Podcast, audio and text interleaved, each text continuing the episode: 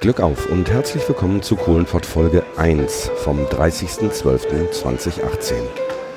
Gestern am 29. haben wir auf dem Kongress in Leipzig die Nullnummer aufgenommen. Heute kommt jedoch noch eine normale Folge. Mein Name ist Christian Kessen.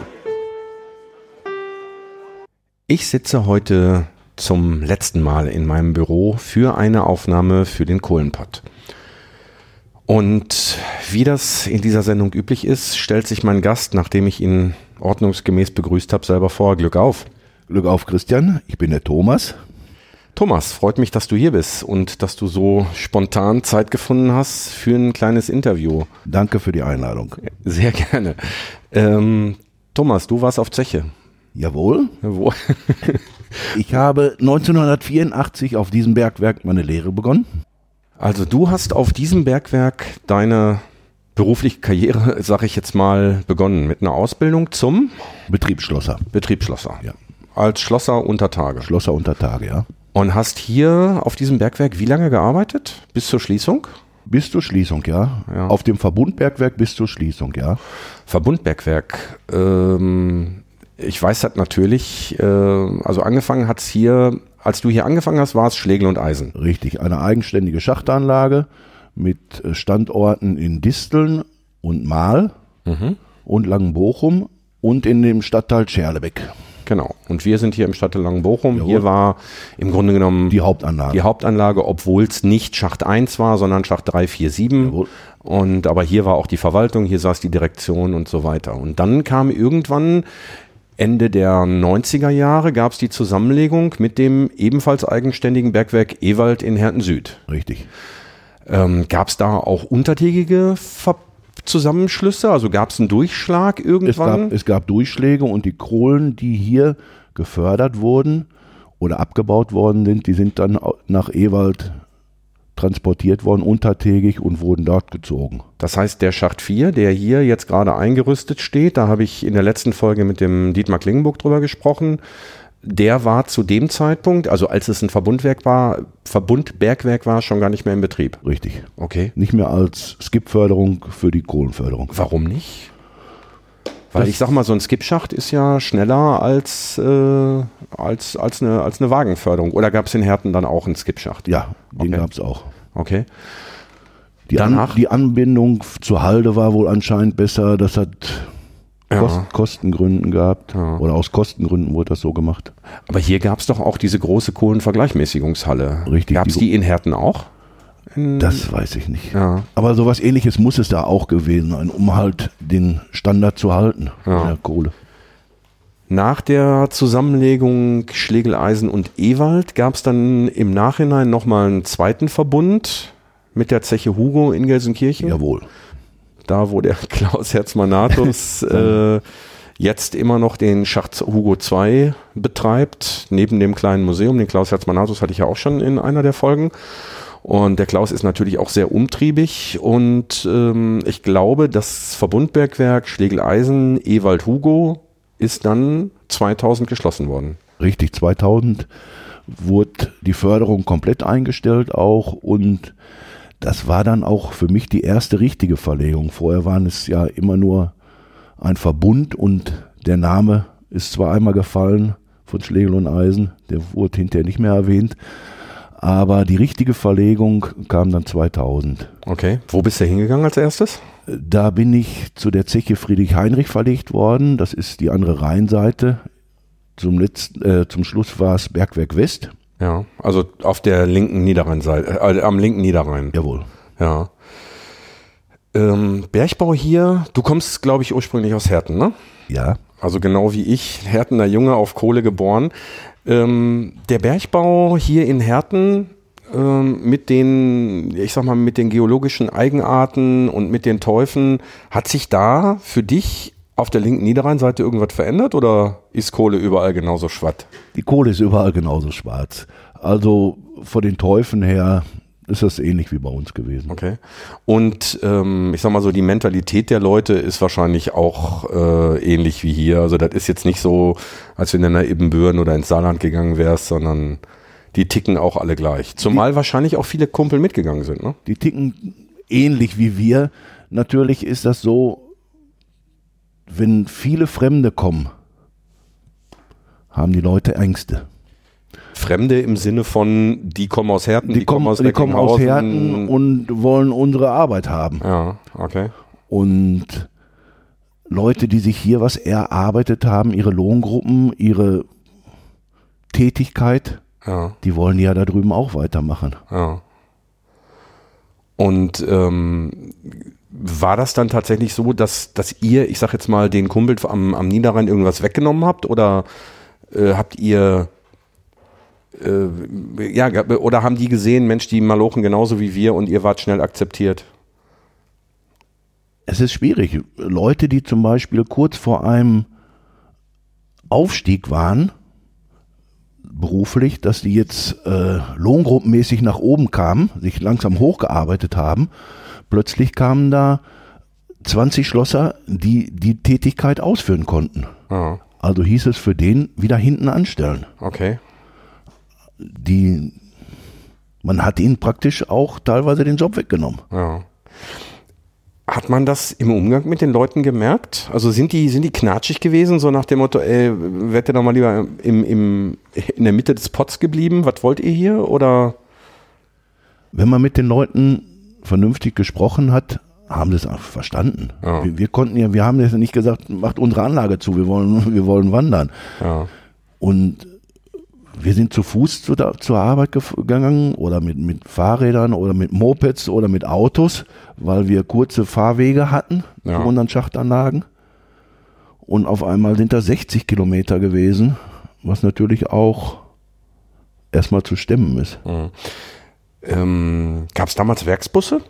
Also seid ihr zu euren alten Schachtanlagen gefahren und dann mit Bussen dahin transportiert worden? Oder habt ihr Fahrgemeinschaften gebildet oder wie lief das? Äh, Werksbusse wurden meiner Meinung nach bis 2001 eingesetzt. Das heißt, es ist ein Sammelbus losgefahren und hat an markanten Punkten Leute eingesammelt. Und dementsprechend länger hat, war die Reise auch. Hm, okay. Das heißt, diese 60 Kilometer waren dann nicht nur das, was man im Jahr 2000 mit dem, im, im Ruhrpott auf der Autobahn mit dem Auto zurückgelegt hat, sondern da wurde dann auch noch so ein, der fuhr über, über mehrere Standorte und dann war die Fahrt eben halt nicht, ich sag mal eine Dreiviertelstunde, sondern auch gerne mal anderthalb Stunden. Richtig. Und nach wie vor war es so, Schichtbeginn war mit Betreten des Korps und Schichtende mit Verlassen des Ganz Korps. genau. Der Bus, der ist auch so zeitig losgefahren, dass er hatte natürlich dann auch 10, 12 Leute an Bord und die mussten ja auch alle pünktlich zur Schicht sein. Das heißt also, bei einer 6 Uhr Schicht ist der Bus 10 nach 5 auf den Parkplatz gefahren. Mhm. Und dementsprechend musste man die Reise mit dem Bus frühzeitig antreten. Mhm. Okay. Ist dir da mal passiert, dass du den Bus verpasst hast und dann aufs Auto umsteigen musstest? Nö.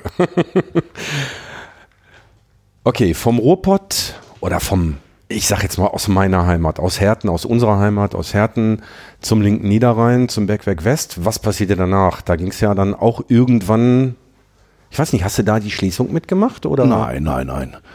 Äh, Das Bergwerk äh, Friedrich Heinrich hat sich dann 2002 zum Bergwerk West mit dem Bergwerk Niederberg verbunden.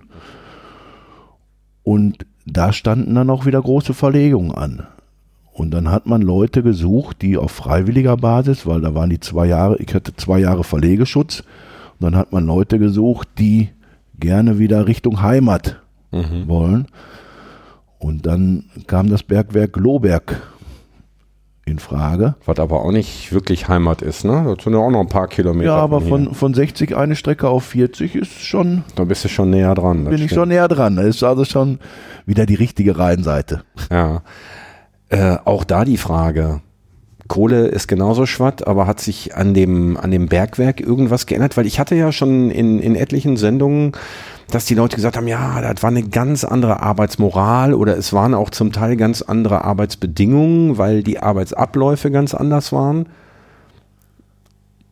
Ja, andere Arbeitsbedingungen sowieso, weil die Abläufe auf jedem Bergwerk total anders waren. Das ist nie, oder man kann kein Bergwerk mit dem anderen vergleichen. Auch damals mit Herten und mit den Schachtanlagen Schlegel und Eisen und Ewald. Das sind die Kumpels haben über Tage nebeneinander gewohnt, aber unter Tage eine komplett andere Welt, eine andere Sprache für bestimmte Begriffe. Bring mal ein Beispiel, das interessiert mich, das habe ich so noch nicht gehört. Also ich weiß zwar, dass es Unterschiede beispielsweise bei den Anschlagssignalen vom saarländischen Bergbau zum Ruhrgebietsbergbau gibt. Das ist, ähm, hat der Alois Tull mir erzählt, ist allerdings geschichtlich bedingt durch, den, durch die französische Besatzung. Da sind also im Grunde genommen die französischen Anschlagssignale verwendet worden.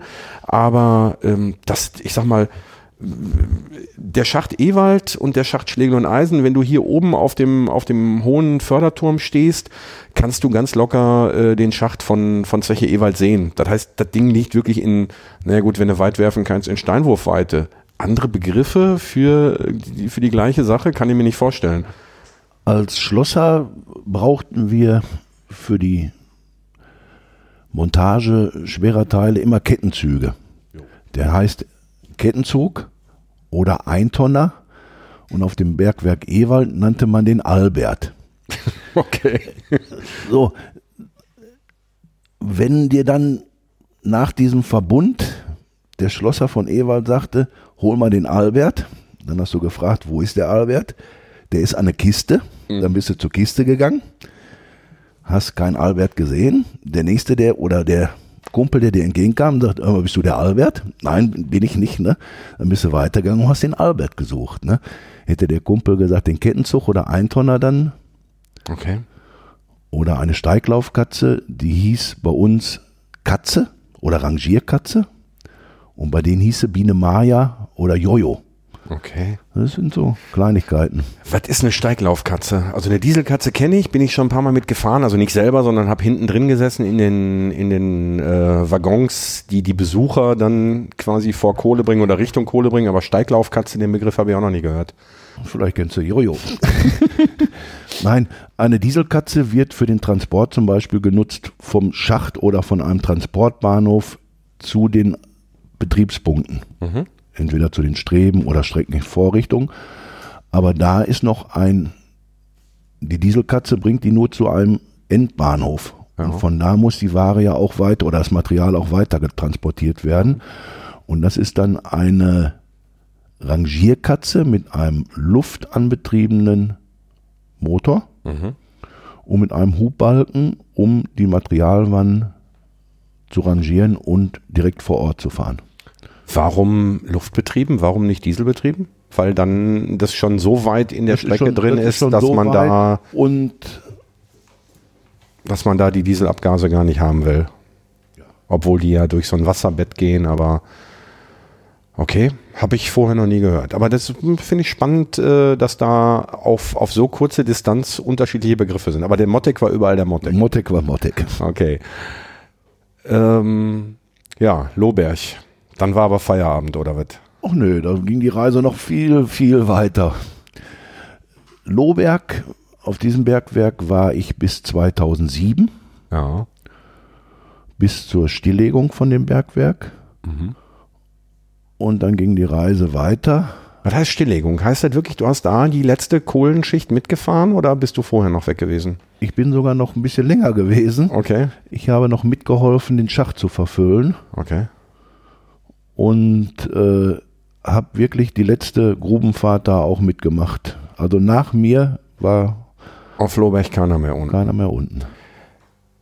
Diese, Mit vielen anderen noch. Nicht- ja, ja, nicht du alleine. nicht- du hast ich hab nicht das Licht Du hast ausgemacht. nicht, das- nee, du bist auch kein Elektriker, du bist ja Schlosser. Ähm, das war aber deine erste Bergwerksschließung auf einem Bergwerk, bei der du noch aktiv auf diesem Bergwerk warst, weil du bist von, vom Verbundbergwerk Ewald Hugo warst du weg, bevor der Deckel drauf kam.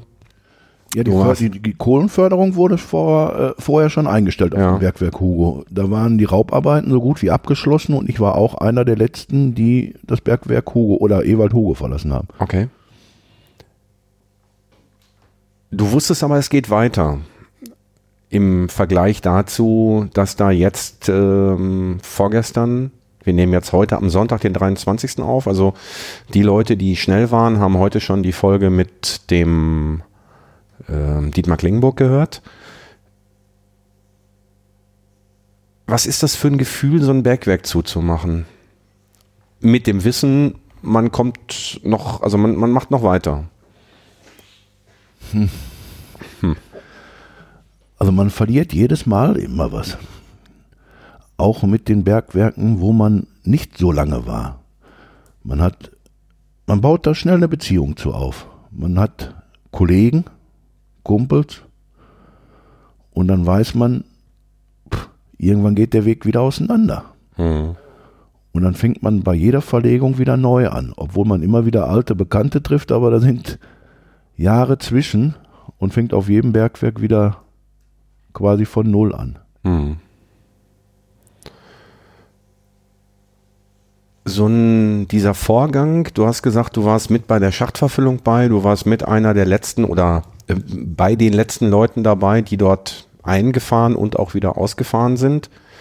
Wie läuft sowas dann ab? Also wie ist es ganz konkret am Bergwerk Lohberg passiert? Also es gibt ja verschiedene Möglichkeiten. Man kann den Schacht einmal komplett mit Beton auffüllen oder man kann dann nochmal so, ein, so, eine, so eine Bühne einziehen und dann oben nur so ein, wie so ein Flaschenkorken reinmachen. Wie ist es da gemacht worden? Da wurde auch eine Bühne eingezogen und wurde ein Propfen, ja. Propfen gemacht, ja.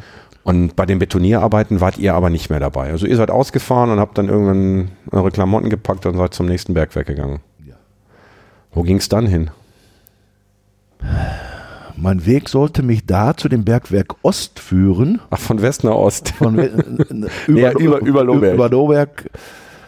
Und meine Verlegung wurde dreimal zurückgehalten. Ich hatte also schon drei Termine für das Bergwerk Ost gehabt und wurde immer einen Monat verzögert, weil man mich noch auf dem Bergwerk Lohberg brauchte. Und dann hatte ich das Glück gehabt, dass ich nicht sofort nach Ost musste, sondern zu dem Bergwerk Lippe durfte. Oh Gott. Ja, Lippe ist doch vor der Tür, unsere Stadt. Lippe ist Westerhold, ne? Westerhold mit dem Verbundbergwerk Leopold. Mhm. Und dann durfte ich 2007 heimatnah sein. Ja. ja. Das heißt, da bist du dann in Westerhold eingefahren? Schacht Poldum. Ja. Äh, Polsum, welcher Schacht ist das? Also Der hieß Schacht Poldum, das ist. Aber nicht da Westerhold Geschwisterstraße, sondern noch einer weiter, ne? Ja. Okay. Ähm, 2007 sagst du, boah, das ist ja, scheint ja doch noch eine längere Fahrt zu werden. Wie ging's? Achso, und dann von, von, vom Bergweg Lippe, das hast du auch zugemacht, oder? Da haben wir dann auch schließen müssen. Ja. Das war dann 2009. Ja, sag mal, hast du dir irgendwo, hast du irgendwas in die Hand geschrieben, dass du diese ganzen Daten kennst oder hast du die tatsächlich im Kopf? Die habe ich noch im Kopf, ja. Okay. Da durfte ich dann noch zum Bergwerk Ost. Da ging dann meine Reise von elf Kilometern Fahrt wieder auf die 60. Mhm. Bergwerk Ost ist in Hamm. In Hamm, ja. ja. Das ist da, wo ich Anfang des Jahres den Martin Wilger kennengelernt habe als wir oder als ich mich da reingemogelt habe, als der Rundeindicker gesprengt wurde. Und äh, ja, da warst du also wieder weiter weg. Da war ich wieder weiter weg. Und wie lange warst du da? Auch bis zur Schließung wahrscheinlich. Ja, nicht so lange, weil das Bergwerk auch geschlossen hat. Das war dann 2011. Da bin ich wieder verlegt worden. Lass mich raten, Heimatnäher, weil weiter ja, weg geht ja nicht mehr. Es hätte noch Ibbenbüren werden können, ja, aber okay. der, dieses Bergwerk stand nicht auf meiner Agenda. Ähm, Ippenbüren, also ich habe äh, immer gesagt, ich würde gerne auf Ippenbüren einfahren, weil ich genau weiß, dass mein Bruder nicht da war. Und mein Bruder hat definitiv mehr Untertagefahrten als ich. Da werde ich auch im Leben nicht drankommen. Also selbst wenn ich jetzt noch jeden Tag einfahren würde. Aber wenn ich auf Ippenbüren einfahren würde, dann wäre ich äh, definitiv tiefer unter Tage gewesen als mein Bruder. Von daher, also. Und bestimmt auch nördlicher. Und nördlicher, genau. Also falls die Ruhrkohle da nochmal zuhört und sich da noch irgendwie eine Chance ergibt, in Ippenbüren einzufahren, ich wäre dabei. Und ich würde meinen Bruder im Zweifelsfall auch fragen, ob er mitkommen würde. Und äh, ich glaube, er würde ja sagen. Wo bist du dann hingekommen? Zu dem Bergwerk Auguste Victoria. Auguste Victoria, in Mal, da warst du ja wieder näher. Da war ich wieder näher, ja. Ja. Was hast du da gemacht? Auch Schlosser natürlich, klar. Schlosser in dem Bereich Klimatechnik. Ähm, das war was Neues für dich. Also das war was Neues, ja. Ja, was macht man als Klimatechniker? Wetter kühlen. Damit die Kumpels nicht so warm haben bei der, bei der Arbeit. Wir haben dafür gesorgt, dass kaltes Wasser in die Reviere oder in die einzelnen Betriebspunkte, Strecken, Vortriebe, wo kaltes Wasser gebraucht wurde, haben wir kaltes Wasser hingeschickt. Also ich habe das ja ähm, im, auf Prosper Haniel äh, im Flötz-Zoll-Verein noch erlebt, als wir jetzt im September unten waren. Da sind wir ja einmal komplett durch den kompletten Ausbau durch bis zur Kohlenabfuhrstrecke. Die Frischwetter kamen von der, von der Kopfstrecke und da hinten äh, hatten sie dann noch zwei Wetterblenden in den alten Mann geschnitten. Da war es also wirklich, als wenn du einen Föhn, ich meine, du wirst es wahrscheinlich kennen, als wenn du einen Föhn in der Hand hast und den aus kurzer Entfernung auf deine Hand bläst. Äh, da habe ich gedacht, also das, das kann überhaupt nicht sein, wo kommt diese Temperatur her? Aber für euch eigentlich ein ganz normaler Zustand, ne? Ja. Auguste Victoria, hast du zugemacht? Oder warst du vorher weg? Ja, auch Auguste Victoria hatte ich mitgeschlossen. Also irgendwie habe ich so, du heißt aber nicht Bangemann, oder? Nein, nein. Weil das war ja so mit der. Dem Arbeitsminister, mit dem ehemaligen habe ich nichts, nichts zu tun. Nichts okay. zu tun. Ja, weil der ja eigentlich ähm, eine Zeit lang hier, ich kann mich damals äh, daran erinnern, als wir in Herten waren, also ich in Herten war, da, wo heute der Busbahnhof ist, gab es die große Demonstration, äh, kurz danach das Band der Solidarität. Da ging es halt um die Arbeitsplätze und da waren Plakate Bangemann der Arbeitsplatzkiller. Und du hast ja jetzt mindestens mal von deiner Aufzählung, ich glaube, fünf Bergwerke dicht gemacht. Wenn es nach meiner Meinung nachgegangen wäre, wären die alle noch offen. Dann würde ich noch auf dieser Anlage Kohle fördern. Ja, also wie gesagt, Auguste Victoria hast du dicht gemacht. Ja, und ich habe auch gedacht, dass ich auf Auguste Victoria in die Anpassung gehen könnte. Mhm. Haben wir gar nicht drüber gesprochen. Wie alt bist du? Ich bin 50 Jahre alt. 50, zwei Jahre jünger als ich. Okay, hört, hört. Und ähm, hast aber nicht mehr geschafft. Das heißt, du musstest noch eine weitere Station hinten dran hängen. Ja, und zwar bin ich 2017 im Januar noch einmal verlegt worden zu dem Bergwerk Prosper. Prosper Haniel. Die Zeche, auf der ich jetzt dieses Jahr dreimal unter Tage war und im letzten Jahr auch einmal unter Tage war. Und das genau für 100 Schichten. 100 Schichten. 100 dann, Schichten, ja. Dann ist die Wahrscheinlichkeit sehr groß. Ich glaube, wir haben uns damals auch mal darüber unterhalten. Wir waren gemeinsam unter Tage. Wir waren gemeinsam unter Tage. Allerdings in unterschiedlichen Revieren. Das war die Gruppenfahrt, als ich mit dem Nikolaus Wörl vom Podcast Methodisch Inkorrekt unter Tage war war, sind wir auf Prosper 10 eingefahren, ihr seid aber woanders eingefahren. Nein, ich bin auch auf, zu dem Zeitpunkt war ich auch auf Prosper Schacht 10, ja. Okay, aber wir haben uns nicht gesehen unter Tage. Wir haben uns nicht gesehen. Vielleicht, Vielleicht hätten wir uns auch gar nicht erkannt. Nee, das kann durchaus sein, weil du warst mit Sicherheit schwatt im Gesicht. Ich meine, wir waren hinterher auch schwatt, aber ja, Prosper 10. Wo hast du auf Prosper 10 gearbeitet? Weil ich kenne mich ja jetzt auf Prosper 10, das ist ja quasi meine Heimatzeche im Moment. Ähm, kenne mich ein bisschen aus. Sechste Sohle, siebte Sohle, wo warst du?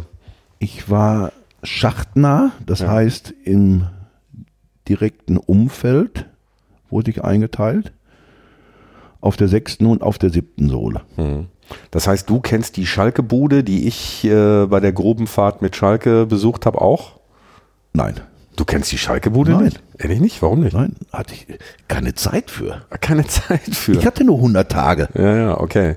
Die Schalke-Bude ist, wenn du auf der sechsten Sohle an der Barbara, die, wenn du aus dem Schacht raus, aus dem Förderkorb aussteigst, auf der linken Seite ist, gehst du ein Stückchen weiter geradeaus, die Strecke entlang. Und, und dann, dann auf der, so einer Gittertür, ne? Auf der rechten Seite, genau. Du kennst die wohl. Jawohl. der lügt mir an hier, ey. Hör mal, hör mal, hör mal. Ähm, kannst du was zu der Schalke-Bude erzählen? Weil ich fand das total irre. Da, ich meine, gut, wir waren mit den Schalkern unten. Ähm, die waren natürlich auch total begeistert, da unten so ein, so ein Stückchen, ja, fast Stadion vorzufinden. Also blau lackierte Stühle, ein großes Schalke-Emblem an der Wand, äh, Fotos, Poster und, und, und. Wie kommt sowas?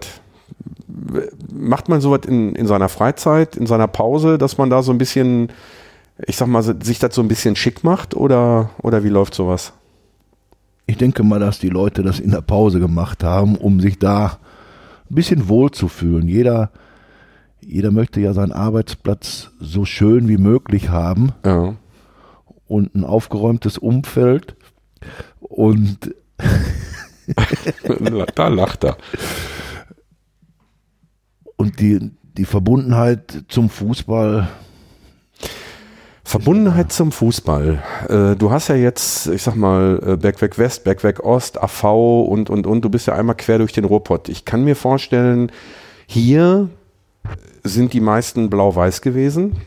In Richtung Niederrhein wahrscheinlich so ein paar grün-weiße dabei, grün-weiß-schwarze, die äh, Borussia aus Mönchengladbach dabei. Ähm, ich denke mal im Bergwerk Ost äh, wahrscheinlich ein paar eher Kohle-schwarz und ein bisschen gelb dabei. Gab es da untereinander Reibereien? Also hat man oder hat man sich nur so ein bisschen nach den Spieltagen montags morgens so gefrotzelt, wenn man da mal ein Derby gewonnen hat oder wenn da wieder einer richtig daneben gelegen hat oder ging es dann auch ein bisschen härter zur Sache? Also jetzt nicht mit Prügelei oder so, sondern gab es da, gab's da nur, andere nicht nur Sachen? nach den Spieltagen, es wurde auch schon im Vorfeld richtig drüber gesprochen, aber böse, richtig böse, Hm. eigentlich nicht. Man hat sich aufgezogen, man hat sich geärgert. Das war aber nicht so, dass beispielsweise da irgendwann mal einer auf die Idee gekommen wäre oder es gewagt hätte, beispielsweise mit einem Eimer schwarz-gelber Farbe da in die Schalke-Bude zu gehen. Nein, Aber ich glaube, den hättest du dann auch irgendwo am Stoß nein, wieder nein. gefunden. Ne? Prosper Haniel, 100 Schichten. Ähm, wieder So Neuanfang. wieder ein Neuanfang, aber, 100 Tage. Aber du wusstest vorher, nach 100 Tagen ist Schluss. Ja, Das ist dann so nach so einer relativ langen Zeit, das waren dann insgesamt 31 Jahre. Was hast du gesagt? 84. 84 bis 2017, sie, 33 Jahre. Wenn man jetzt so die 100 letzten Tage nochmal an einen anderen Arbeitsplatz kommt, was ist das für ein Gefühl? Man hätte natürlich gerne, weil es ja nur so eine kurze Zeit ist, gerne nicht wieder von vorne angefangen. Mhm. Das heißt, ganz blöde, mit neuen Telefonnummern, mit neuer Wegestrecke, mit neuen Kollegen, neues Arbeitsumfeld, Mit Ratten? mit Ratten, ganz genau. Ist die Rattenzeche gewesen, ne? Ist die Rattenzeche gewesen. Ich habe tatsächlich bei meiner letzten Grubenfahrt, obwohl ich ja, ich war ja gigantische viermal auf Prosperhain unter Tage. Ich habe beim letzten Mal meine erste Ratte gesehen. Die war klein, also so, ich sag mal so Flasche Bier groß ungefähr. Aber ihr habt da andere Sachen gehabt, ne? Es gibt auch größere, ja. Ja. Ähm, so diese 100, diese 100 letzten Tage, was macht das mit einem? War das jetzt eher so, scheiße, nur noch 100 Tage oder war das so, boah, zum Glück nur noch 100 Tage? Ich sage für mich zum Glück nur noch 100 Tage. Ich habe mich schon richtig darauf gefreut, auf meine Abkehr. Aus gesundheitlichen Gründen auch. Mhm. Aber halt ein wehmütiger Abschied auch. Hm. Wenn du jetzt deine deine ganzen Schachtanlagen siehst, ich versuche nochmal die aufzuzählen. Schlegeleisen angefangen, Ewald, Hugo, Bergwerk West, Lohberg, Bergwerk Lippe, Bergwerk Ost, AV und Prosper Haniel. Ganz das genau. sind neun Stück. Mhm. Neun Stück in 33 Jahren, davon fünf dicht gemacht. Fünf? Ja, fünf. Welches dieser Bergwerke, wenn du jetzt dir aus diesen neun Bergwerken eins auswählen dürftest, mal unabhängig von, ich sag mal, Kohleertrag oder sonst irgendwas, und mal unabhängig von, ich kann da mit dem Fahrrad hinfahren, wenn du dir jetzt aussuchen dürftest, morgen ist Heiligabend, weißt du was, hier kommt eine gute Fee, wir machen ein Bergwerk wieder auf, von mir aus als Besucherbergwerk, welches ist das, wo du sagen würdest, da möchte ich wieder rein? Und warum? Das ist sehr schwierig. Ich bin bekannt für schwierige Fragen. Wenn ich Schlegel-Eisen sagen würde, wäre es nicht richtig, weil Schlegel-Eisen keine einfache Zeche war. Vielleicht auch, dass das einfach nur zu lange her ist. Wir hatten sehr schwierige Bedingungen hier auf Schlegeleisen. Inwiefern? Das finde ich jetzt spannend. Also, Und- weil und nicht unser Abbau- einfache unser Zeche. Ab, unser Abbaubetrieb, der, klimatisch waren, waren wir nicht mit auf Rosen gebettet. Also hier lief einem das Wasser wirklich den Arsch runter und auf allen Schichten. Die Wege waren sehr weit, Wie war die Kohle beispielsweise? bergauf, bergab. Die Kohle war meiner Meinung nach gut, schwarz. Schwarz. okay. Schwarz wie unsere Seelen. Ja. Also wäre es nicht Schlegel und Eisen, wenn du eins aufmachen dürftest. Was wär's? Also Schlegel und Eisen. Ich hätte jetzt tatsächlich ähm, getippt, dass es Schlegel und Eisen ist, weil so, das ist die erste Zeche gewesen. Ja, aus, aber aus diesem Grund hätte ich sie ja auch genommen. ja, Aber ich glaube, ich würde Auguste Victoria wählen. okay. Was war das Besondere an AV?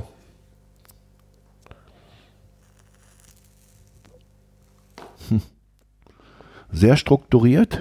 Nicht, dass es auf den anderen Anlagen drunter und drüber ging, aber AV AV war. hat sich schon ein bisschen unterschieden. Ja, AV ist auch relativ lange noch eigenständig unter dem Dach der Rohkohle gewesen. Ne? Ich glaube, das war. BASF? Ja, aber die waren schon im Verbund mit der Rohrkohle, waren aber trotzdem noch eigenständige BASF-Zeche. Das hat der Willi Wessel in der Folge 3 erzählt. Ja. Ähm, und von daher waren die Strukturen da ein bisschen anders. Ne? Also machen wir AV wieder auf. Ja, von mir aus auch mehr. Ich wäre dabei. Ich würde noch ein paar Leute finden, die da mitmachen wollen. Ähm, auch ein schönes Stichwort. Wenn jetzt in zehn Jahren, oder ja gut, zehn Jahre ist wahrscheinlich noch ein bisschen früh, aber wenn jetzt in 15 Jahren einer sagen würde, weißt du was, Deutschland, wir brauchen wieder Kohle. Ähm, meinst du, dass, dass die Möglichkeit bestehen würde, diese Infrastruktur wieder aufzubauen? Weil äh, die ganzen Erfahrungen wären weg. Es wäre, ich meine, du bist jetzt 50, in 15 Jahren bist du 65. Ähm, da würde, gut, mit Ausnahmegenehmigung, wenn sie noch alte, alte, erfahrene Leute suchen würden, ähm, dann aber, aber auch so Leute wie, wie den, den, den Micha zum Beispiel, den ich ja auch in einer Folge hatte, den du, glaube ich, auch kennst. Könnten die wieder anfangen oder würde man das verlernen oder würde man sagen, nee, das schaffen wir nicht mehr? Oder wie, wie, wie, wie wäre sowas? Ich meine, ist hypothetisch, ich weiß, ist Glaskugel. Ich glaube, die, diese Möglichkeit bietet sich nicht, dass in den nächsten 10, 15 Jahren irgendetwas in dieser Form hier passiert in Deutschland. Und die Know-how-Sicherung, pff, da hatten wir zum Schluss auch schon in den Betrieben zu kämpfen. Immer mehr Leute sind abgekehrt und die Jüngeren konnten diese Erfahrung nicht in dem Maße aufbringen. Deswegen haben auch sehr viele Kollegen länger gemacht, um halt den Betrieb aufrechtzuerhalten. Die hätten theoretisch in Anpassung gehen können und haben auf diese Anpassung verzichtet und sind weiter arbeiten gegangen. Jetzt ist ja vorgestern auf Prosper Haniel, auf der Zeche, wo du im Grunde genommen deine letzte Schicht verfahren hast, die letzte Kohle zutage gefördert worden. In einem symbolischen Akt natürlich. Die eigentliche Förderung ist schon im ähm, September eingestellt worden. Du hast, vermute ich mal, dir das auch im Fernsehen angeguckt. Ja. Was macht das mit einem, so jetzt zu wissen, jetzt ist endgültig bald Schicht im Schacht. Also Kohle wird nicht mehr gefördert in Deutschland. Sind natürlich jetzt noch zwei, drei, vier Jahre, naja, solange die Raubarbeiten sind wahrscheinlich in einem Jahr oder anderthalb Jahren beendet. Danach gibt es noch ein bisschen Wasserhaltung, aber Ein bisschen Wasserhaltung ist gut. Also die Wasserhaltung, die wird auf ewig weiter bestehen. Richtig, aber mit einer extrem eingeschränkten Belegschaft. Das natürlich. ist richtig. Das ist richtig. So 200 Jahre Bergbau, die jetzt gerade so zu Ende gehen. Das geht ja nicht nur der Kohlenpott zu Ende, es geht ja auch 200 Jahre Bergbaugeschichte zu Ende. Also der Kohlenpott finde ich, ja, habe ich so ein lachendes und ein weinendes Auge, ähm, aber so 200 Jahre Bergbaugeschichte ist natürlich echt schon eine Hausnummer, ne? Und du als Bergmann, wie fühlt man sich? Greift einen das noch an? Du bist jetzt, wann hast du deine letzte Schicht gemacht? Im Juli 2017. Hm. Natürlich ist das, ist, das, ist das immer bewegend, jede Schließung, weil es betrifft ja Kumpels. Mhm. Es betrifft ja nicht nur die Kumpels, die noch arbeiten, auch die ehemaligen Kumpels, die sind alle mit ihren Bergwerken oder mit irgendwo verbunden. Und es ist schade, dass die Arbeitsplätze wegfallen. Aber wir wussten lange genug, dass der Tag kommt. Mhm. Du bist, genau wie ich, das weiß ich, äh, ein Blau-Weißer. Ja. Du warst am Mittwoch auch im Stadion. Ja. Zusammen mit 1999 Kumpeln. Es waren natürlich noch mehr da, aber mit den 1999, die Geladenen vom FC Kumpel. Schalke eingeladen wurden. Ähm, wie fandst du die Veranstaltung? Es war eine sehr gelungene und würdige Verabschiedung. Und ich fand es auch eine ehrliche Verabschiedung. Inwiefern? Man kann oft vorwerfen, dass Marketing und Kommerz. Kommerz überhand nehmen. Aber es hat ja nicht nur Schalke sich verabschiedet, es hat sich auch die Kurve verabschiedet. Ja. Und die Kurve steht für kein Kommerz. Ja, richtig. Und wenn man sieht, wie zum Beispiel die Ultras Gelsenkirchen sich verabschiedet haben, aller Respekt. Ja, finde ich auch. Also es gab äh, für die Leute, die das nicht gesehen haben oder nicht mitbekommen haben, weil sie nicht live dabei waren, weil sie es nicht im Fernsehen gesehen haben oder auch im Nachhinein in, in Videos oder so gesehen haben. Der Ruhrkohlechor hat gesungen, unterstützt von der Grubenwehr, unterstützt von den 64.000 Leuten im Stadion, von den meisten zumindest. Die Leverkusener haben beim Einmarsch der Grubenwehr und des Ruhrkohlekors ein bisschen gepfiffen. Das ist dann relativ schnell, äh, sind die ausgepfiffen worden. Danach war Ruhe. Dann gab es auch noch eine kurze Ansage vom Stadionsprecher und äh, die Bitte, das zu respektieren, dass der Großteil der Leute sich ordnungsgemäß und würdig vom Bergbau verabschieden wollen. Und während dann das Steigerlied gesungen wurde, wurde und oberhalb des Rohkohlekors aus diesem Würfel in der Arena kam ja so ein äh, Feuerwerk runter. Schläge und Eisen war abgebildet und außen drum so ein, so ein Feuerwerkskranz und äh, währenddessen ist dann in der Nordkurve nochmal eine Choreografie gemacht worden. Da ist dann ein, eine Lore hochgezogen worden äh, mit dem Schalke-Logo, mit dem Bergmann, mit Gleisen und im Grunde genommen so, ja, wir schieben jetzt die letzte Lore aus dem Bergwerk raus. Also ich war. Es war beeindruckend. Ja. Und der komplette Stehplatzbereich der Nordkurven war mit Schlegel-Eisenfähnchen bestückt worden, mit schwarzen und es sah beeindruckend aus. Ja, fand ich auch. Also Steigerlied, also ich war ähm, an dem Abend der letzten Schließung oder der, der letzten Veranstaltung auf Schalke, als damals AV zugemacht worden ist, war ich da. Du warst, glaube ich, auch da. Ja. Ähm, und ähm, da gab es zu dem Zeitpunkt gab es halt noch zwei aktive Bergwerke, Prosper Haniel und auch Ibbenbüren. Und jetzt war es nochmal eine Nummer emotionaler, fand ich zumindestens, weil genau. jetzt ist halt endgültig Schicht im Schacht.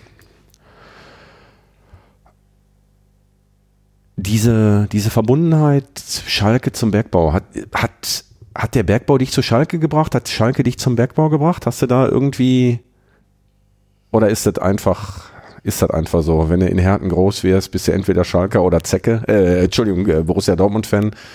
Und äh, also irgendwann wurde ich, glaube ich, von Schalke ausgesucht. Also seit ich denken kann, wenn ich mich für Fußball interessiert hatte, hatten die blaue Sachen an. Okay. Ja, bei mir war das ein bisschen anders. Ähm, ich war ganz ursprünglich, ich darf das jetzt sagen, das ist die letzte Folge, also ich hoffe nicht, dass ich dadurch jetzt Hörerinnen und Hörer verliere. Ich war irgendwann mal Bayern-Fan. Kann ich mir nicht vorstellen. Das hängt allerdings damit zusammen, dass ich äh, in der Familie schon immer der Revoluzer war. Mein Bruder war blauer, mein Vater war blauer, meine Mutter war blauer. Und ich habe gesagt, nee, wenn alle blau sind, will ich nicht blau sein. Und die Bayern waren aber zu dem Zeitpunkt nicht die Mannschaft, die oben mitspielte, sondern das war Borussia Mönchengladbach, die damals reihenweise Meister wurden. Das war so vor den Erfolgszeiten des FC Bayern. Von daher bin ich entschuldigt, aber ich bin jetzt auch Bist schon, du schon seit- so alt? Ich bin schon so alt, ich bin 52, ja. Du könntest mein kleiner Bruder sein, da. Sachen gibt. Ähm, ja, so jede Menge Bergwerke zugemacht, jede Menge Bergwerke erlebt. Was ist so das, was dir am meisten im Kopf bleibt innerhalb von 33 Jahren? Die Kollegen, die Kumpels. Man hat auf jedem Bergwerk die irresten Typen kennengelernt. Norbert Nowitzki. Den habe ich hier auf keinem Bergwerk kennengelernt. Okay, obwohl der ja auch auf Hugo war. Aber ich glaube, der ist äh, da abgehauen, bevor du da warst. Mag sein. Was für Leute erlebt man? Also keine Namen. Keine Namen. Ja. Kumpels. Kumpels. Man, man denkt, man kommt zu einem Bergwerk hin, auch jetzt zu dem Bergwerk Prosper, wo ich noch 100 Schichten hatte. Da lernt man Kumpels kennen, die, mit denen man gerne arbeitet. Und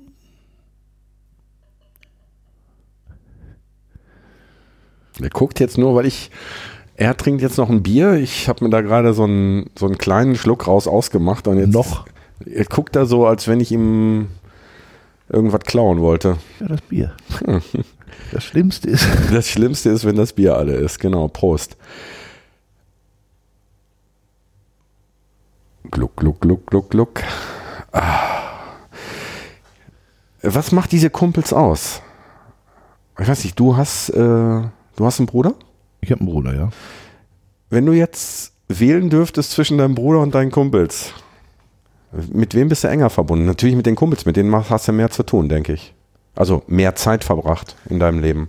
Ja, nicht mit allen Kumpels habe ich mit, ist, wie gesagt, auf dem Bergwerk Prosper hatte ich mit den Kumpels nur 100 Tage zu tun. Hm. Aber auch da waren natürlich Leute, die du von anderen Schachtanlagen kanntest. Da kannte ich die wenigsten. Okay. Da kannte ich die wenigsten. Da habe ich aber auch Leute wieder getroffen, die direkt damals von der Schlägel- und Eisenstilllegung direkt nach Prosper gegangen ist. Okay. Dann trifft man solche Leute halt nach 25 Jahren unter Tage wieder und man erkennt die sofort. Man kommt zwar nicht auf den Namen, aber man, ich habe das oft so gehabt, dass ich sagen konnte, an welchem Betriebspunkt ich ihn kennengelernt habe Mhm. oder wo wir zusammengearbeitet haben. Und dann unterhält man sich fünf Minuten und dann ist alles wieder da, so wie vor 25 Mhm. Jahren. Das ist, ich glaube, wer das nicht erlebt hat, und ich habe es ja direkt nie erlebt, ich glaube, man kann sich das nicht vorstellen. Also wenn ich jetzt heute, also ich habe gestern zum Beispiel noch jemanden getroffen beim Einkaufen, ähm, mit dem bin ich vor boah, 30 Jahren zusammen zur Schule gegangen. Natürlich unterhält man sich, ne, so, aber äh, natürlich kommt dann auch die eine oder andere Erinnerung. Aber ich glaube, diese, diese besonderen Arbeitsbedingungen, diese besondere Umgebung schweißt schon noch ganz anders Schweißt, zusammen. schweißt ganz anders zusammen und prägt auch ganz anders. Wie tickt so ein Bergmann? Er lacht wieder. Wie tickt ein Bergmann? Was macht ein Bergmann aus, um die Frage einfacher zu formulieren? Ehrlich, geradeaus, direkt. Wenn er die Scheiße findet, sagt er dir das. Okay. Und dann hast du auch keine Chance oder kannst du dich beweisen, dass du nicht scheiße bist? Natürlich kann man sich beweisen. Der wird dir aber auch helfen, wenn du scheiße bist. Das macht den Bergmann aus. Bring mal ein Beispiel für, da ist einer scheiße, aber den, dem helfen wir jetzt, äh, nicht mehr scheiße zu sein. Wenn du kannst. Wenn du nicht kannst, bist du scheiße. Dann helfe ich dir.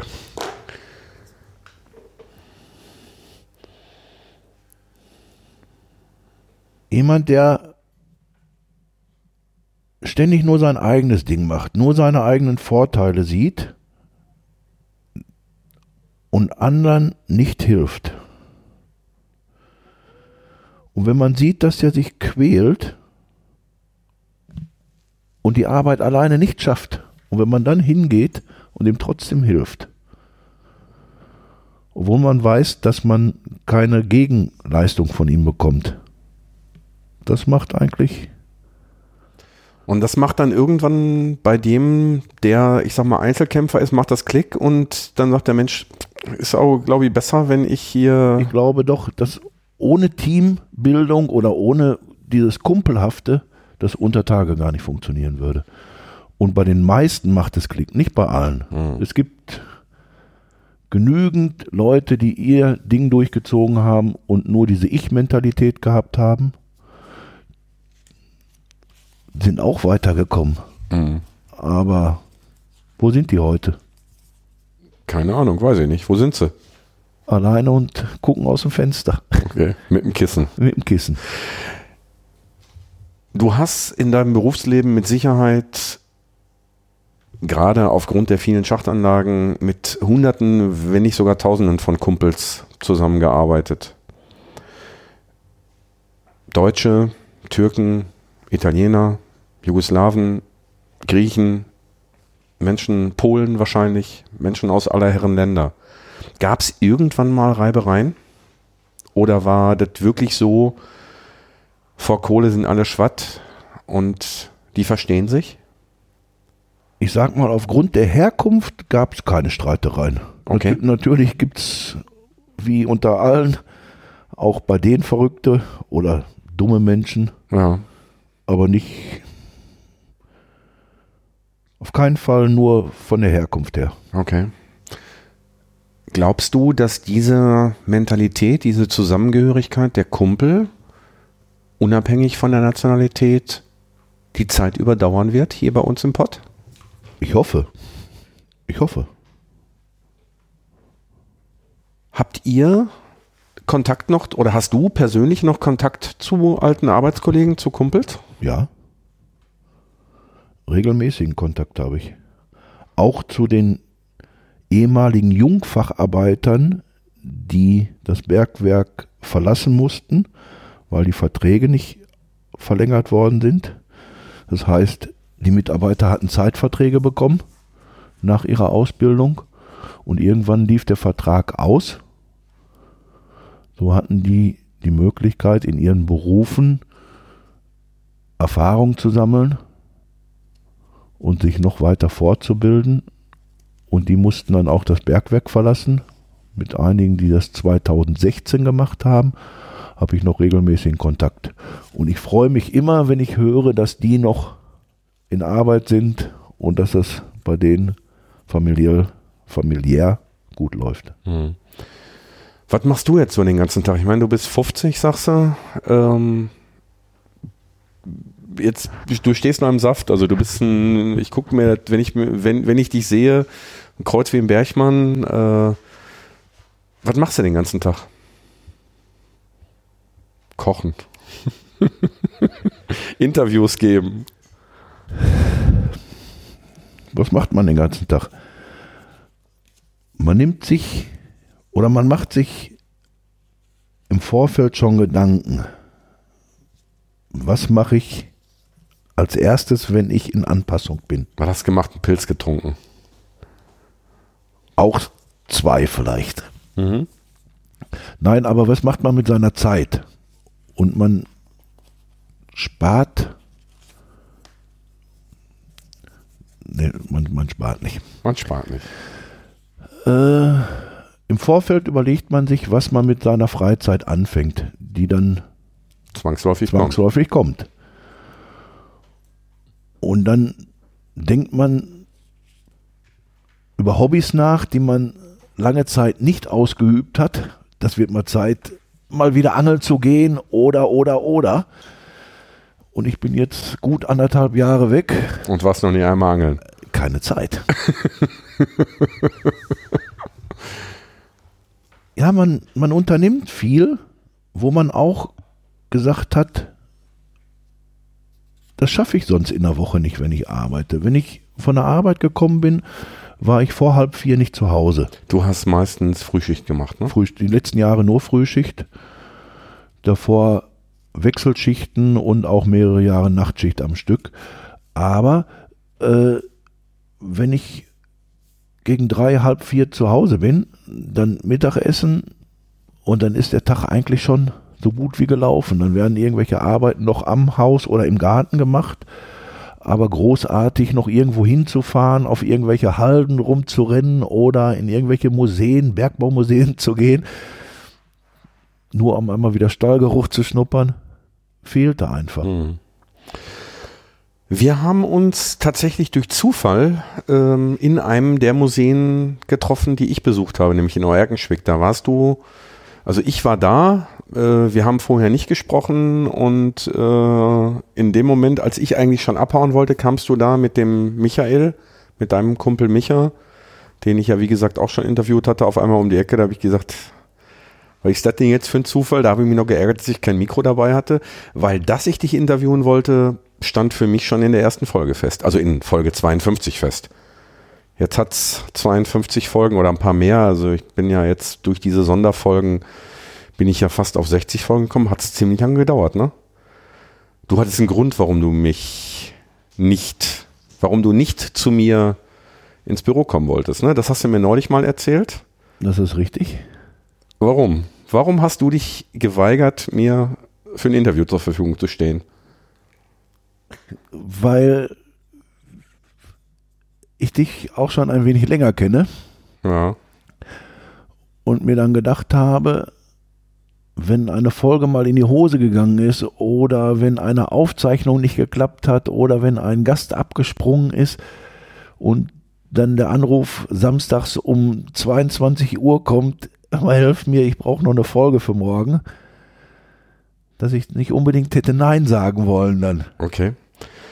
Das hat mich aber echt ähm, so über das Jahr begleitet, ne? Also, und eigentlich, du hattest es mir mehrfach lose zugesagt, dann hast du wieder abgesagt und hin und her und hin und her. Und irgendwann habe ich gesagt, Alter, ich habe jetzt keinen Bock mehr, dich zu fragen. Du bist mein Bruder. Bruder? Bruder. du bist es. ähm, jetzt sag, entweder, jetzt sag entweder ja oder nein und dann hast du mir beim Spiel gegen Borussia Dortmund in die Hand versprochen, nach dem Spiel, in die Hand versprochen, ja, wir machen das. Und ja, liebe Hörerinnen, liebe Hörer, ich darf vorstellen, mein Bruder Thomas. Glück auf. Glück auf. So, jetzt fangen wir mit der Sendung an. Ähm, nachdem jetzt die Katze aus dem Sack ist. Mein Bruder sitzt hier bei mir im Büro und ähm, ich verdrücke mir gerade persönlich ein Tränchen weil äh, ich tatsächlich auf, ja, ich habe mich auf dieses Interview gefreut und jetzt ist es endlich da. Und äh, ich bin da sehr dankbar für. Der Grund, warum wir das heute aufnehmen, ist der, äh, Weihnachten steht vor der Tür und ich fahre mit meiner Familie ja am 27. morgens nach Leipzig zum Kongress. Und nicht mit der ganzen Familie? Nicht mit der ganzen Familie, aber mit meiner Frau, mit meinen Kindern zum Kongress nach Leipzig.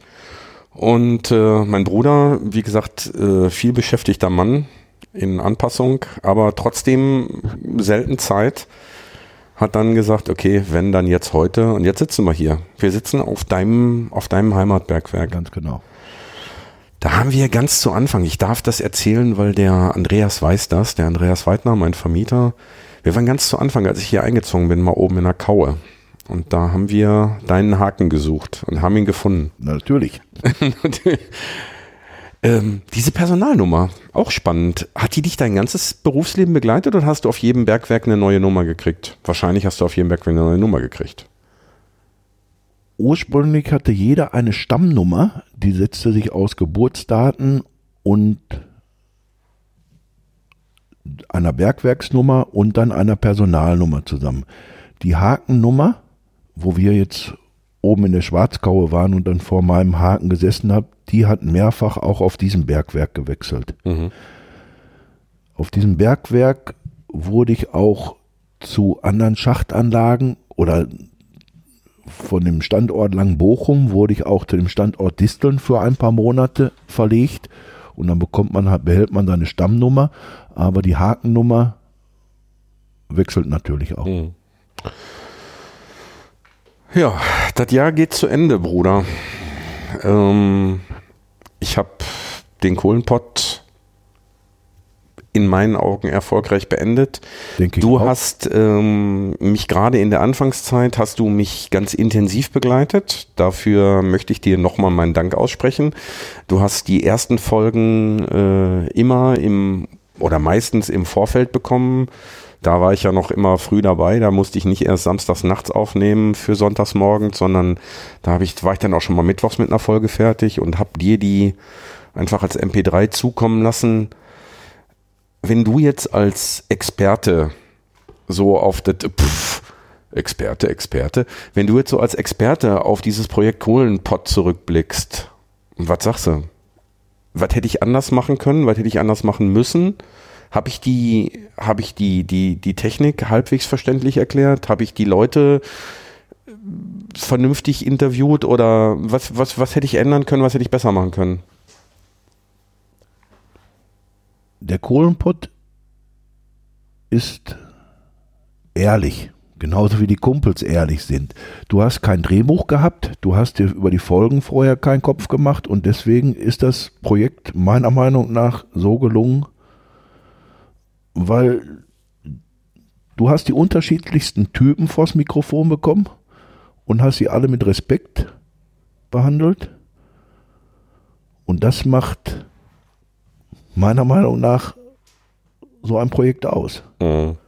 Ich habe vorher noch nie einen Podcast gehört. Neumodischer Quatsch. Aber es hat mir gefallen. Mhm. Du hast ein paar Mal, wenn ich dir die Folgen zur Verfügung gestellt habe im Vorfeld, gesagt, oh, okay, äh, gerade Norbert Nowitzki brauchen wir, weiß der Norbert auch, Norbert Nowitzki hat natürlich äh, von seiner Art zu erzählen, war das natürlich ein Brüller. Ganz klar. Aber das ist auch echt so ein Typ. Ne, du hast, glaube ich, gesagt, okay, 50 Prozent Bergmannsgarn. Ne, so diese Geschichte, ich erinnere daran, die Geschichte mit dem vor der Wettertür plus 40 Grad, hinter der Wettertür ist dir, die, ist dir der Schweiß am Arsch festgefroren. Ähm, aber auch solche Typen auch die macht der Ruhrpott aus. Ne? Zweifelsfall dazu. Ja. Ich habe äh, ja im Laufe des Jahres so die ein oder andere Anekdote erzählt, die du mir so in deinem Leben erzählt hast, weil du warst ja immer auch so ein bisschen, an dir ist ja auch ein Comedian verloren gegangen, finde ich. Also, ne, ich kenne nicht viele Comedians, aber äh, du hast auch, äh, du hast so immer einen Schalk im Nacken gehabt, ne? Sehr viele Leute haben Späße gemacht. Diese Geschichte mit den Telefonen, erzählst uns die? Er schüttelt den Kopf, er erzählt die Geschichte mit dem Telefon nicht. Warum nicht? Es gibt so viele, viele gute Geschichten, die. Morgen ist Weihnachten. Ich wünsche mir eine Geschichte von dir, Bruder. Eine Geschichte. Ein leider verstorbener Kumpel von mir, der hat das Faustdick hinter den Ohren gehabt. Und er hatte die Begabung, Stimmen nachzumachen. Und ihm war auf dem Samstagnachmittag langweilig geworden und hat die ganze Zeit überlegt, was er machen soll. Fernsehen lief nichts, Fußball hatte Pause. Dann hat er gewartet bis 18 Uhr und hat die Telefonliste rausgenommen und seine Arbeitskollegen angerufen mit der Stimme vom Reviersteiger und hat gesagt, dass eine Störung ist und dass die Leute doch bitte zur Zeche kommen sollen. Und dann hat er fünf seiner besten Kumpels angerufen und ist selber dann auch zur Zeche gekommen. Und dann standen sie hier vor Schlägel und Eisen. Es war aber kein Mensch da. Der Pförtner war da, die Grubenwarte war besetzt, aber kein Maschinensteiger war da. Es war auch nichts von einer Störung bekannt. Und dann sind die rein zur Grubenwarte und haben gesagt, man ruft den mal an, der hat uns doch bestellt. Und dann haben sie den Reviersteiger angerufen und haben sich beschwert, warum sie bestellt worden sind, aber keine Arbeiten an sind. Dachte, ich habe euch nicht bestellt. Natürlich, du hast bei uns angerufen. du hast mit mir gesprochen, meine Frau hat mir gesagt, alle Kumpels haben Stein auf Bein geschworen, dass der die angerufen hatte. Nee. Hat er dann gesagt, alles klar, ihr, ich brauche euch nicht, ihr könnt nach Hause, ne? Ja, dann standen sie alle mit der Tasche da. Wo sind sie hingegangen? In eine Kneipe. Richtig, gegenüber eine Kneipe. Dann hatte der Kumpel einen wunderschönen Abend verbracht. In Gesellschaft. Hast du das mal gemacht, dass du so direkt nach dem Maloche irgendwo mit deinen Kumpels in eine Kneipe gegangen Ja. bist und da versackt bist? Ja. Gerade hier auf der Schachtanlage Schlegel-Eisen ist das öfter vorgekommen, weil man ja auch nicht mit dem Wagen fahren musste. Hm.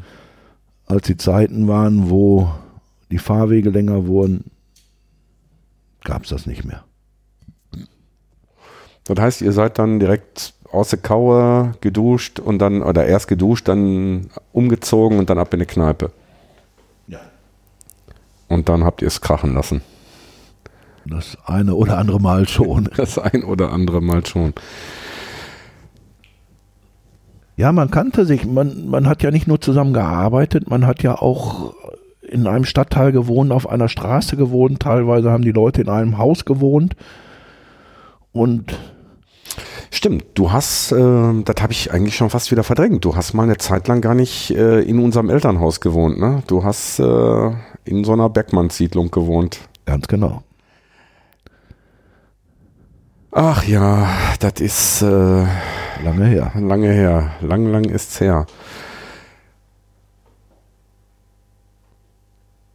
Was glaubst du, was vom Bergbau überbleibt?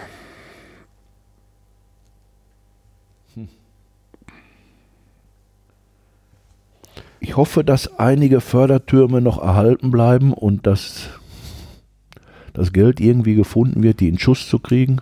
Durch Fördervereine oder man gibt so viel Geld für irgendwelchen Blödsinn aus, aber diese Landmarken sollen meiner Meinung nach erhalten bleiben. Wenn ich Richtung Niederlande fahre und fahre an den ehemaligen Schachtanlagen vorbei, auf denen ich gearbeitet habe, denke ich sofort an die Zeit zurück und an die Kollegen. Mhm. Okay, das ist aber eine Landmarke für die Bergleute. Meinst du auch, dass diese Landmarken für Menschen wichtig sind, die nie mit dem Pütt zu tun hatten? Glaubst du, dass das ein Stück Identität des Ruhrpots ist?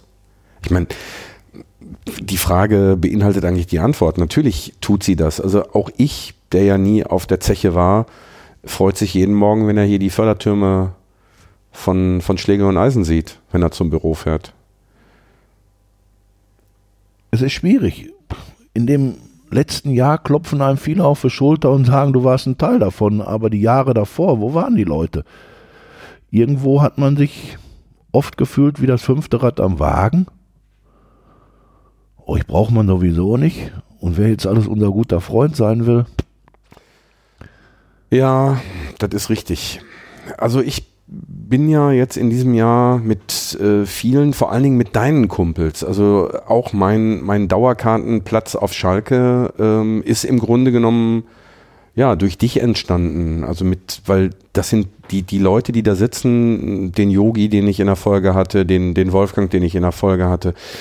Ähm, das sind alles Leute, mit denen du irgendwann mal gearbeitet Ja, hast, genau. ähm, die, die mir mittlerweile alle gute Freunde geworden sind, die im Grunde genommen der Startpunkt auch für dieses Projekt waren, weil dieses Projekt hätte ich niemals starten können, wenn ich, wenn ich dich nicht gehabt hätte, weil ohne dich hätte ich diesen Bezug trotz auf Kohle geboren in der Form nicht gehabt, hätte die Kontakte nicht gehabt, weil der Anfang war natürlich das Schwerste. Wenn du den ersten, zweiten, dritten hast, dann äh, hast du nicht nur einen, dann, dann, dann rollt so ein Ding irgendwann von, von alleine an.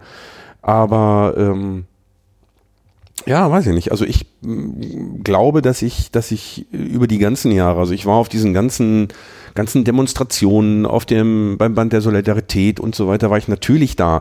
Und nicht nur, weil, weil, weil mein Bruder da auf den Bergwerken gearbeitet hat oder weil mein Bruder unter Tage war, sondern einfach, weil, weil für mich ähm, Bergbau immer zur Identität gehörte des Ruhrpots.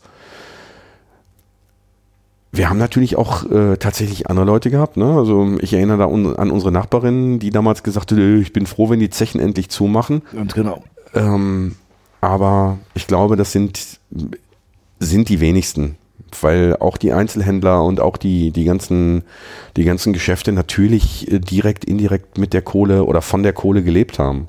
Selbstverständlich. Und wir wären, der Ruhrpott wäre nicht das, was er heute ist. Europa wäre nicht das, was es heute ist. Und ja. Bruder, ich würde sagen, wir verquasseln uns jetzt sowieso. Wir gehen nur Bier trinken. Ähm, und dann ist Schicht im Schacht, oder? Glück auf. Ey, Moment mal. Ich möchte ja wenigstens eine verordentliche Verabschiedung. Ja, du hast was vom Bier gesagt. Ja, ja, aber so schnell muss das ja dann auch nicht gehen. Also, ähm, letzte Folge Kohlenpott, Folge Nummer eins, also letzte offizielle Folge. Die äh, Folge Nummer null, wenn ihr diese Sendung jetzt hört, wenn ihr sie am Tag des Erscheinens hört, dem 30. Dezember, haben wir gestern Abend um äh, 22 Uhr in Leipzig auf der Bühne des 35C3 im Sendezentrum gesessen und haben die Nullnummer des Kohlenpott aufgenommen. Ähm, die wird dann erscheinen am 6. Januar. Und äh, ich meine, mein Bruder hat ja schon gesagt, ist ein vielbeschäftigter Mann. Nichtsdestotrotz hoffe ich inständig, dass mein Bruder nebst Gattin und äh, Neffen, meinem Neffen, äh, am 16. März Zeit findet. Das ist ein Samstag im März. Ist, äh, ich weiß nicht, ob da Schalke spielt. Der guckt gerade ganz skeptisch. Äh, 16. März ähm, Treffpunkt Schwarzkaue Bruder. Und ähm, da wird es dann den persönlichen Abschied Kohlenpott von der Steinkohle vom Kohlenpott nochmal geben. Ich werde zusehen, dass ich äh, möglichst alle Interviewgäste, die ich so im Laufe dieses Jahres vor dem Mikro hatte, zusammentrommeln kann und einlade. Ich hoffe, dass äh, viele Hörerinnen und Hörer kommen und ähm, ja, dann, nee, du musst jetzt ganz kurz. Was ist? Mutter, Mutter. Glück auf und herzlich willkommen zu Kohlenpott Folge 1. Nein, also wir mussten gerade eine kurze Pause machen und äh, also wie gesagt, 16. März, ähm, Schwarzkaue, Zeche Schlegel und Eisen 347 in Hertenlangen-Bochum. Es wird da nochmal eine gesonderte Info in Form einer Kurzausspielung im Kohlenpott geben, also quasi die Folge minus eins, wo dann nochmal genaue Uhrzeit und so weiter ähm, ja, bekannt gegeben wird. Also bitte noch nicht deabonnieren, aus dem Podcatcher rausschmeißen für die Leute, die da Interesse dran haben und die da gerne kommen möchten. Ansonsten natürlich wird es auch bei Twitter, bei Facebook und so weiter bekannt gegeben.